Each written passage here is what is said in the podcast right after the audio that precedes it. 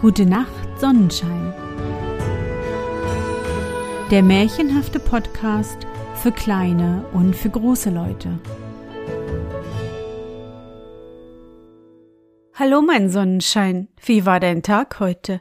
Was hast du heute Schönes erlebt?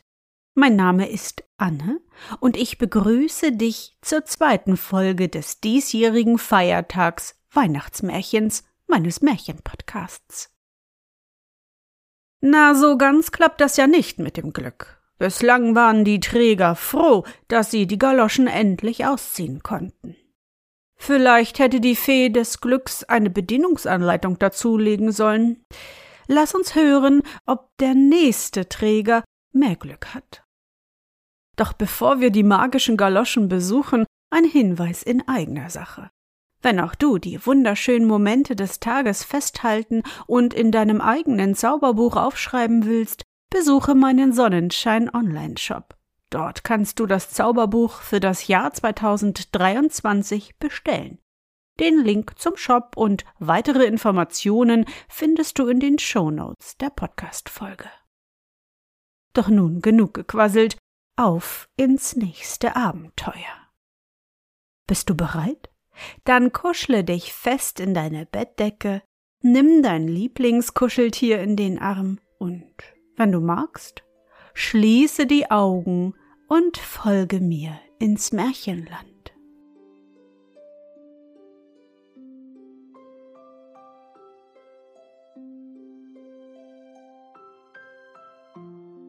Kapitel 3 Des Wächters Abenteuer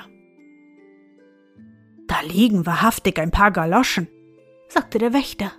Sie gehören sicher dem Leutnant, der hier oben wohnt. Sie liegen gerade bei der Tür. Gern hätte der ehrliche Mann geläutet und sie abgeliefert, denn es war noch Licht, aber er wollte die anderen Leute im Hause nicht wecken, und deshalb ließ er es sein. Das muss schön warm sein, so ein paar Dinge anzuhaben, sagte er. Sie sind so weich im Leder. Sie passten gerade an seine Füße. Wie merkwürdig ist die Welt doch eingerichtet. Nun könnte er sich da oben in sein gutes Bett legen, aber nein, er tut es nicht. Auf und ab trabt er auf dem Fußboden. Das ist ein glücklicher Mensch, er hat weder Frau noch Kind. Jeden Abend ist er in Gesellschaft. Ach, wäre ich doch er. Ja, dann wäre ich ein glücklicher Mann. Als er seinen Wunsch aussprach, wirkten die Galoschen, die er angezogen hatte, und der Wächter ging in des Leutnants ganze Person und Denkweise über. Da stand er oben im Zimmer und hielt ein kleines rosenrotes Papier zwischen den Fingern, worauf ein Gedicht stand, ein Gedicht von dem Herrn Leutnant selbst. Denn wer wäre nicht einmal in seinem Leben in der Stimmung zum Dichten gewesen, und schreibt man dann seine Gedanken nieder, dann hat man die Verse. Und hier stand geschrieben. Ach, wäre ich reich, dacht ich manch liebes Mal, als ich kaum einen halben Meter groß, ach, wär ich reich, so würd ich General, bekäme Säbel, Uniform und Ross. Bald kommt die Zeit, da werd ich General, doch eh ich reich, bin sicher längst ich tot. Jung lebensfroh saß ich zur Abendstund und da ich reich an Märchen und Geschichten, küsst mich die siebzehnjährige auf den Mund, an Geld gehört ich zu den armen Wichten. Die Kleine fragt doch nur nach Geschichten. Da war ich reich, doch nicht an Golderot. Ach, wär ich reich, so fleht mein ganzes Gemüt. Sie, die so schön, so klug, so herzensgut, das Mägdlein ist zur Jungfrau aufgeblüht. Verstünd sie doch das Flehen in meinem Blut. Sie tät es sicher, wär sie mir noch gut. Doch da ich arm, verschweig ich meine Not. Ja, solche Verse schreibt man, wenn man verliebt ist. Aber ein besonnener Mann lässt sie nicht drucken. Leutnant, Liebe und Armut, das ist ein Dreieck, oder auch, das ist die Hälfte des zerbrochenen Glückswürfels.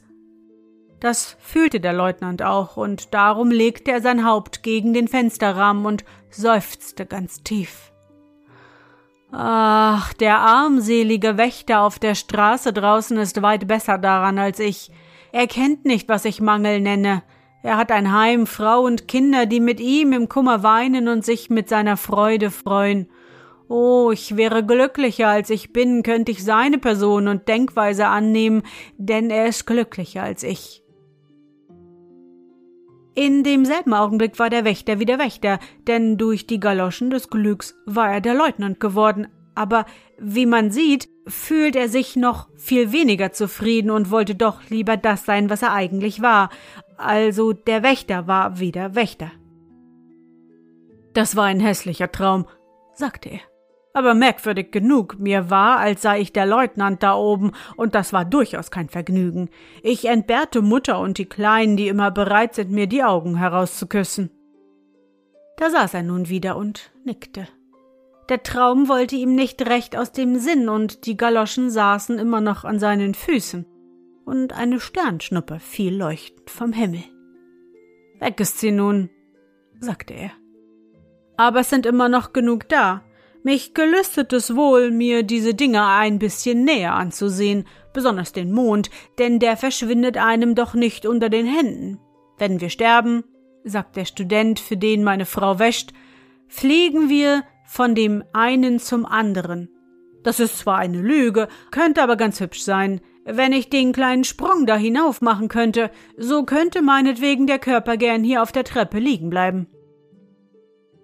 Seht, es gibt nun gewisse Dinge auf Erden, die mit Vorsicht zu genießen sind, ganz besonders aber sollte man Acht geben, wenn man die Galoschen des Glücks an den Füßen hat. Hört nun, wie es dem Wächter erging. Was uns Menschen angeht, so kennen wir ja fast alle die Geschwindigkeit, die durch den Dampf erzeugt werden kann. Wir haben es entweder auf den Eisenbahnen oder mit den Schiffen über das Meer erprobt, doch ist dieser Flug wie die Wanderung des Faultiers oder der Gang der Schnecke, gemessen an der Schnelligkeit des Lichtes. Es fliegt 19 Millionen Mal schneller als der beste Wettläufer. Und doch ist die Elektrizität noch schneller. Der Tod ist ein elektrischer Stoß in unser Herz. Auf den Schwingen der Elektrizität fliegt die befreite Seele. Acht Minuten und wenige Sekunden braucht das Sonnenlicht zu einer Reise von über 20 Millionen Meilen. Mit der Eilpost der Elektrizität braucht die Seele noch weniger Minuten, um denselben Flug zu machen.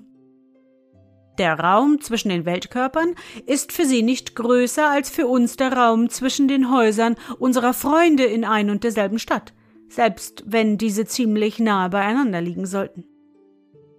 Indessen kostet uns dieser elektrische Herzstoß den Gebrauch unserer Glieder hier auf der Erde, falls wir nicht, wie der Wächter hier, die Galoschen des Glücks anhaben. In wenigen Sekunden war der Wächter die 52.000 Meilen zum Mond hinaufgefahren, der, wie man weiß, aus einem viel leichteren Stoff geschaffen ist als unsere Erde und weich wie frisch gefallener Schnee. Er befand sich auf einem der unzählbar vielen Ringberge, die wir aus Dr. Mädlers großer Mondkarte kennen. Innerhalb fiel der Ringberg steil ab in einen Kessel, der sich eine ganze dänische Meile weit hinzog. Dort unten lag eine Stadt, die aussah, wie wenn man Eiweiß in ein Glas Wasser schlägt, ebenso weich und mit ähnlich gekuppelten Türmen und segelförmigen Altanen, durchsichtig und fließend in der dünnen Luft. Unsere Erde schwebte gleich einer großen feuerroten Kugel über seinem Haupt. Da gab es viele Geschöpfe, die wir sicher mit Menschen bezeichnen würden, aber sie sahen ganz anders aus als wir, sie hatten auch eine Sprache, aber niemand kann verlangen, dass des Wächters Seele sie verstehen konnte, trotzdem konnte er es. Des Wächters Seele verstand die Sprache der Mondbewohner sehr gut. Sie disputierten über unsere Erde und bezweifelten, dass sie bewohnt wäre. Die Luft müsste dort viel zu dick sein, als dass irgendein vernünftiges Mondgeschöpf darin leben könnte. Sie glaubten, dass der Mond allein lebende Wesen beherberge. Aber wenden wir uns wieder herab in die Oststraße und sehen wir, wie es dem Körper des Wächters erging. Leblos saß er auf der Treppe. Der Spieß war ihm aus der Hand gefallen und die Augen blickten zum Monde hinauf zu der ehrlichen Seele, die da oben spazierte. Was ist die Uhr, Wächter? fragte ein Vorbeigehender. Aber wer nicht antwortete, das war der Wächter. Da gab ihm der Mann einen sachten Nasenstüber.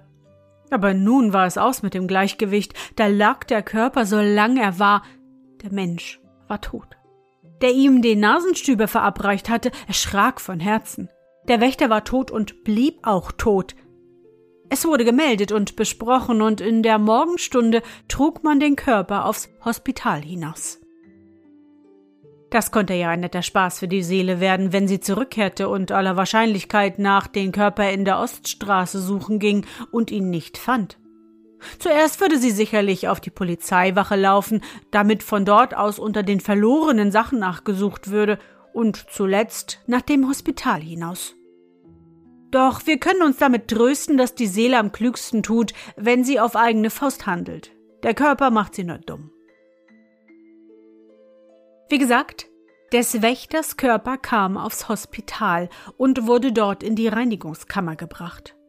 Das erste, was man dort tat, war natürlich die Galoschen auszuziehen, und da musste die Seele zurück. Sie schlug sogleich die Richtung zum Körper ein, und mit einem Mal kam Leben in den Mann.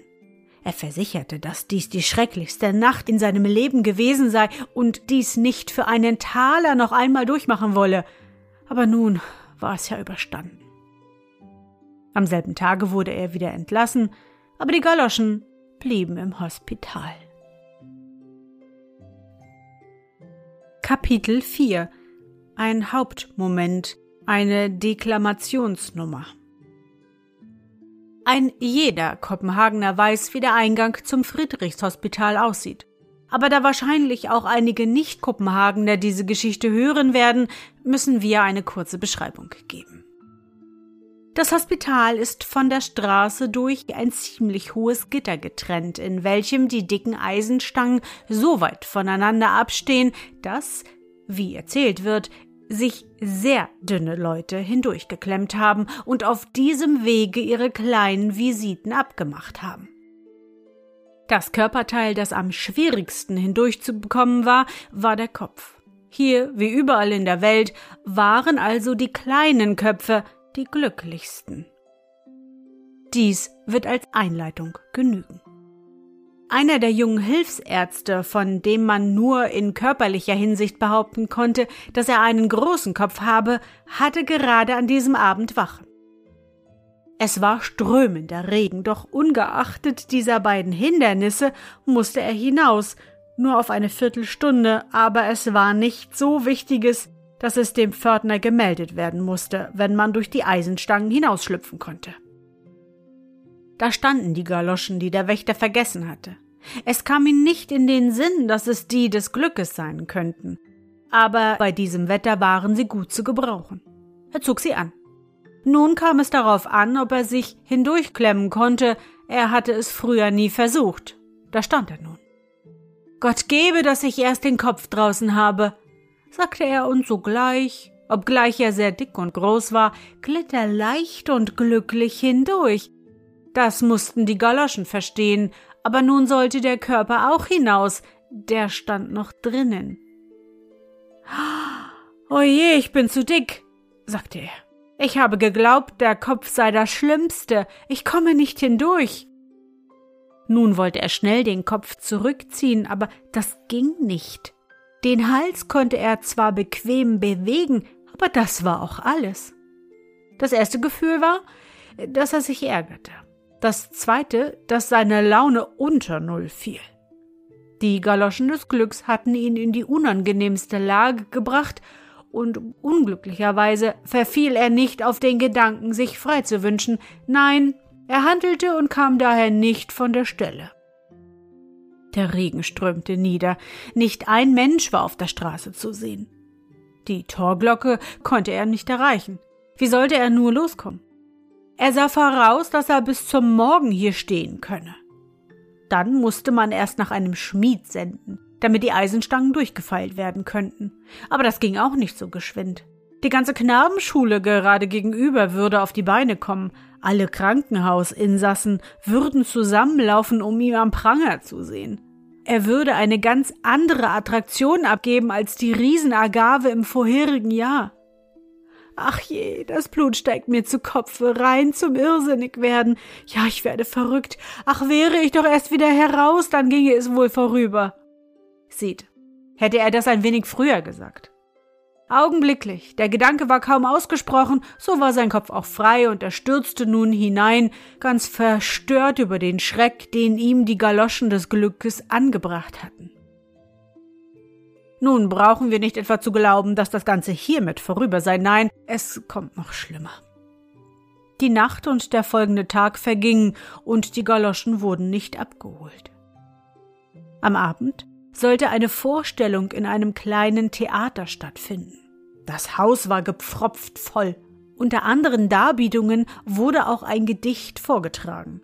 Tantes Brille hieß es und handelte von einer Brille, durch die gesehen die Menschheit offen wie ein Kartenspiel vor einem lag, so dass man aus dessen Blättern und Figuren die nächste Zukunft mit ihren Geschehnissen voraussehen konnte.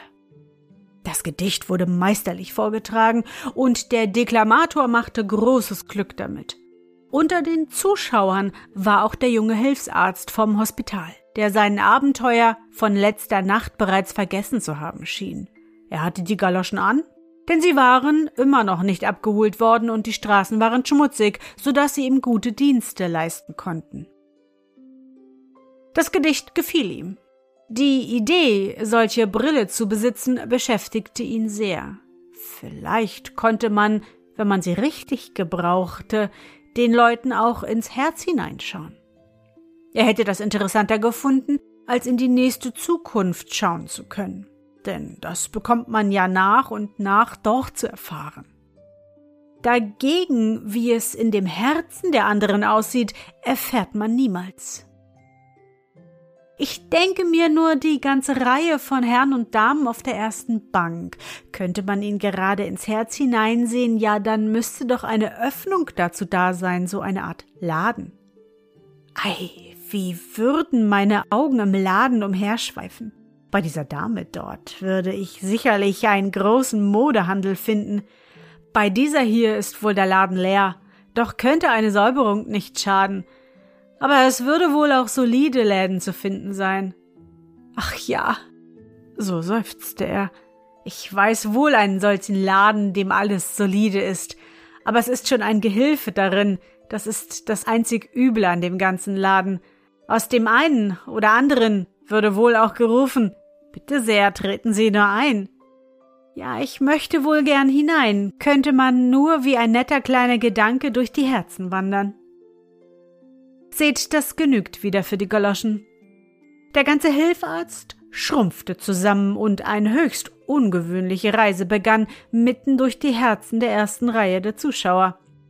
Das erste Herz, durch das er kam, gehörte einer Dame, aber augenblicklich glaubte er, in ein orthopädisches Institut gekommen zu sein, wo der Arzt den Menschen Knoten wegmassiert und Gipsabgüsse von verwachsenen Gliedern an den Wänden hängen.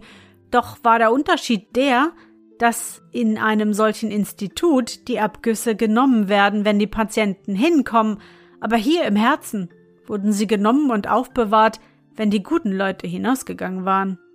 Es waren Abgüsse von körperlichen und geistigen Fehlern der Freundinnen, die hier aufbewahrt wurden. Schnell war er bereits in einem anderen weiblichen Herzen, aber es erschien ihm wie eine große heilige Kirche. Die Unschuld weiße Tauber flatterte um den Hochaltar, wie gerne wäre er in die Knie gesunken, aber fort musste er ins nächste Herz hinein aber er hörte noch die Orgeltöne und fühlte, dass er selbst ein neuer und besserer Mensch geworden und nicht unwürdig war, ein neues Heiligtum zu betreten. Das zeigte ihm eine ärmliche Dachkammer mit einer kranken Mutter darin. Aber durch die offenen Fenster strahlte Gottes warme Sonne, Herrliche Rosen nickten aus dem kleinen Blumenkasten auf dem Dache und zwei himmelblaue Vögel sangen von kindlichen Freuden, während die kranke Mutter Gottes Segen auf die Tochter herabflehte. Nun kroch er auf Händen und Füßen durch eine überfüllte Fleischerei. Da war Fleisch und immer nur Fleisch, worauf er stieß. Es war das Herz eines reichen, geachteten Mannes, dessen Namen allgemein bekannt war. Nun war er im Herzen seiner Gemahlin. Das war ein alter, verfallener Taubenschlag. Das Bild des Mannes wurde nur als Wetterhahn gebraucht, der mit den Türen in Verbindung stand, und so öffneten und schlossen sie sich, je nachdem der Mann sich drehte. Darauf kam er in ein Spiegelkabinett wie das, was wir im Rosenborg-Schloss haben. Aber die Spiegel vergrößerten in unglaublichem Maße. Mitten auf dem Fußboden saß, wie ein Dalai Lama, das unbedeutende Ich dieser Person in erstaunter Bewunderung seiner eigenen Größe. Hierauf glaubte er sich in einer engen Nadelbüchse eingeschlossen, die voll spitzer Nadel waren. Das ist bestimmt das Herz einer alten, unverheirateten Jungfrau, dachte er. Aber das war nicht der Fall. Es war ein ganz junger Militär mit mehreren Orden, ein Mann, der, wie man zu sagen pflegt, Geist und Herz just auf dem rechten Fleck hat. Ganz betäubt kam der arme Sünder von Hilfsarzt aus dem letzten Herzen in der Reihe. Er vermochte kaum seine Gedanken zu ordnen und dachte, dass seine allzu feurige Fantasie mit ihm durchgegangen sei. Herrgott, seufzte er, ich habe bestimmt Anlage dazu, den Verstand zu verlieren. Hier drinnen ist es auch unverzeihlich heiß. Das Blut steigt mir zu Kopf, und nun erinnerte er sich plötzlich der großen Begebenheit von gestern Nacht, wie er mit dem Kopfe zwischen den Eisenstangen vor dem Hospital festgesessen hatte. Dabei habe ich mir sicherlich etwas geholt, meinte er. Ich muss bei Zeiten etwas dagegen tun. Ein russisches Bad würde vielleicht gut tun. Wenn ich nur erst auf dem obersten Brett läge. Und da lag er auf dem obersten Brett im Dampfbad. Aber er lag da mit allen Kleidern, mit Stiefeln und Galoschen. Die heißen Wassertropfen auf der Decke tröpfelten ihm ins Gesicht. Huh, schrie er und fuhr hinab, um ein Sturzbad zu nehmen. Der Aufwärter gab auch einen ganz lauten Schrei von sich, dass er den völlig bekleideten Mann hier drinnen entdeckte. Der Hilfsarzt hatte indessen gerade noch so viel Fassung, um ihm zuzuflüstern. Es war wegen einer Wette. Das erste jedoch, was er tat, als er auf sein eigenes Zimmer kam, war, sich ein großes spanisches Zugpflaster auf den Nacken und eins unten auf den Rücken zu legen, damit die Verrücktheit herausgezogen würde. Am nächsten Morgen hatte er einen blutigen Rücken. Das war alles, was er durch die Galoschen des Glücks gewonnen hatte.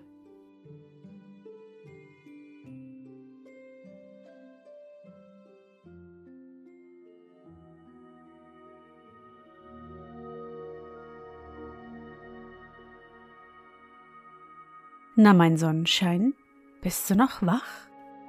Das waren Kapitel drei und vier aus dem Märchen Die Galoschen des Glücks von Hans Christian Andersen. Morgen gibt es die letzten zwei Kapitel des Märchens und wir erfahren, ob doch noch jemand sein Glück mit Hilfe der Galoschen findet. Ich hoffe, dir hat unsere gemeinsame Reise heute gefallen. Für mich war es wieder wunderbar und ich danke dir, dass du mich begleitet hast. Und bevor du nun die Augen schließt und in dein Traumland reist, möchte ich mit dir nochmal an dein schönstes Erlebnis heute denken. Was war es? Oh, vielleicht hast du ganz faul auf dem Sofa rumgelümmelt, kugelrund und glücklich, so wie ich. Oder Ihr wart spazieren und habt die wunderschön geschmückten Weihnachtsbäume der Nachbarschaft gesehen. Versuche dich an dein schönstes Erlebnis heute zu erinnern. Und? Was war dein schönstes Erlebnis heute und wie fühlst du dich dabei? Suche dir auch heute wieder den schönsten Moment aus und präge ihn dir gut ein. Und wenn du magst, kannst du ihn auch malen oder im Zauberbuch aufschreiben. Und nun? Gute Nacht, Sonnenschein. Schlaf gut und träum was Schönes. Wir hören uns schon morgen wieder.